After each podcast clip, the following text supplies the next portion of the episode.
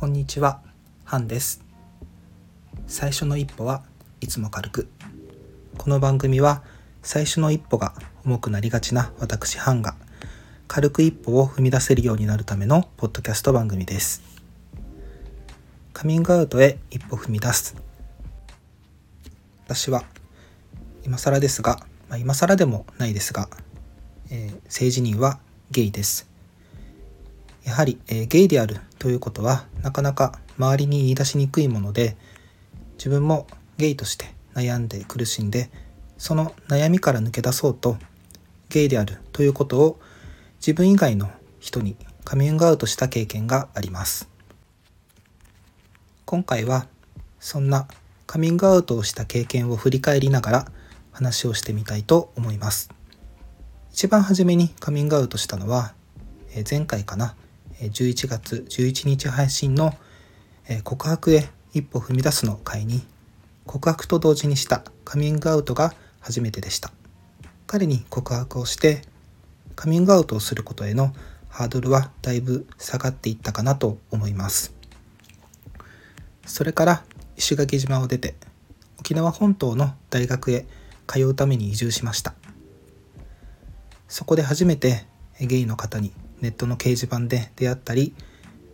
えー初めての恋人ができたり友達ができてきたりしますが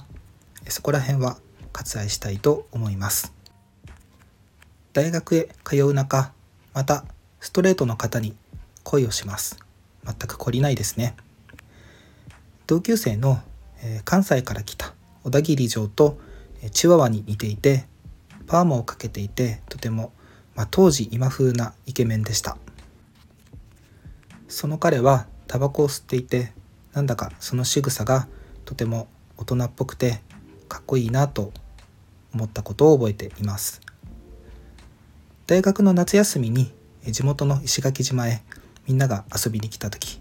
その際は自分はちょっと先に帰ってはいましたがその同級生に会った時に関西弁で「お前に会いに来たんやで」なんて言われたことがきっかけでした。今考えるとそんなセリフを吐いた相手も自分もとても恥ずかしいなと思います。その小田切チワワへの気持ちは彼へは伝えることはなかったのですが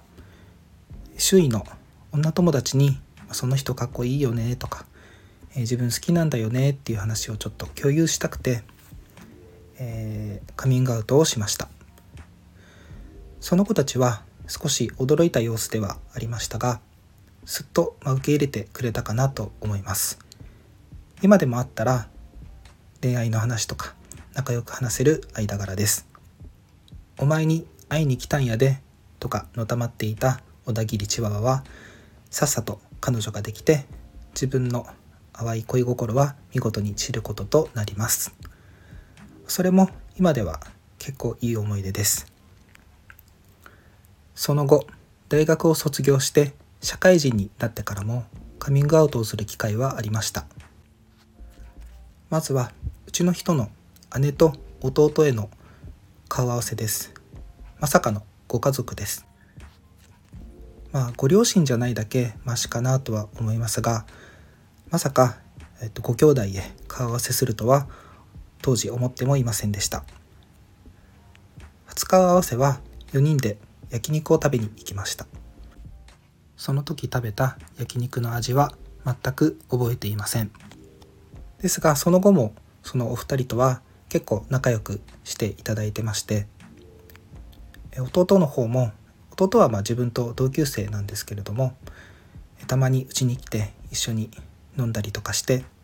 お姉さんの方もいろいろと自分のことを気にかけてくれてたまに差し入れをいただくこともあります。続いては自分の職場の同期の男性と後輩の女の子の2人にカミングアウトした話です。この2人とは仕事上以外のプライベートでも遊んだりする中で2人はもうそれぞれ結婚していてそれぞれに子供がいますがその子供たちにも自分にも合わせてくれてとても良好な関係です。そんなとても仲良くしてくれて本当によくしてくれる2人には自分のことを知ってほしいなと思ってカミングアウトをしました。ちょうど、えー、うちの人と同棲し始めたタイミングで、えー、ルームシェアをするという話はしていたんですけれども、えー、実は一緒に暮らす人は男なんだけど恋人なんだよとカミングアウトをしました。その頃にはうちの人とも長い付き合いになっていたので先に長い付き合いの恋人がいるという話をしてそれから相手は男だということを話すと結構あっさり受け入れてもらえることを知りました。カミングアウトして67年ぐらいかな経ちますが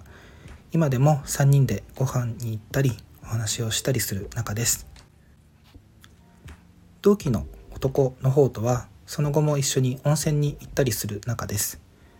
逆にちょっと向こうが警戒しなさすぎてえっと何も隠さず話しかけてきたり歩いてたりするのでちょっとそういうところは、えー、気を使ってほしいなと思います。っていうかこっちが少し気を使います。最後に自分の人生の中で一番大きかったカミングアウト。それは父親へです。2023年1月にえ実の父親へカミングアウトをしています。両親は幼い頃離婚していて自分は母親と2人暮らしをしていたのですが父親は何かと気にかけてくれていて石垣島へいた時にもまた帰省した際にも一緒にご飯を食べに行ったりする仲です。1月に帰省した際も一緒にご飯を食べに行ったのですがもともと男友達とルームシェアをしているという体で男友達と住んでいるという話をしていたのでその方についてもしかして恋人関係なのかと聞かれました。父親には特に言うつもりはなかったのですがその時なぜか「うんそうだよ」と「もう長い付き合いになります」と話していました。ここで父親に反対されるとか拒否されるとか考えていなかったわけではなくもうむしろそれでもいいかなと少し思っていたのは事実です。今の父はもう二十歳を超える長男次男がいて下にも女の子2人がいる大家族になっています。その中で自分が父親から何かの期待をかけられているかと言われれば、まあ、そういうことでもないんだろうなと思っていました。なので、まあ、ここで縁を切られてもいいかな。むしろその方が個人的には身軽になるかもとちょっとだけ思っていたところはあります。そんなどうにでもなれ精神で父親にはカミングアウトをしましたが特に驚いた様子はなくて、まあ、そうかそうかと話を聞いてくれてまあお前が幸せならそれでいいさと言ってくれました。少し拍子抜けではありましたが受け入れてくれて素直に嬉しいなというふうに感じました。その後の態度とかも特に変わった様子はないような気がします。これで今までのカミングアウト歴は以上です。カミングアウトをすることが必ずしもいい結果になるわけではないとも理解をしています。どこかのポッドキャストでカミングアウトはそのした人との関係性を新しくしていく行為それが始まりと話されていた記憶がありますが今まさにその通りだなと思います。カミングアウトしただけではその方は自分への、まあ、言ってしまえば芸への理解が一気に深まるわけではありません。それは自分の過去にしてきた大学の同級生うちの人の姉や弟会社の同期そして父親へもそうだと思っています。時にお互い傷つきながら話し合いを繰り返して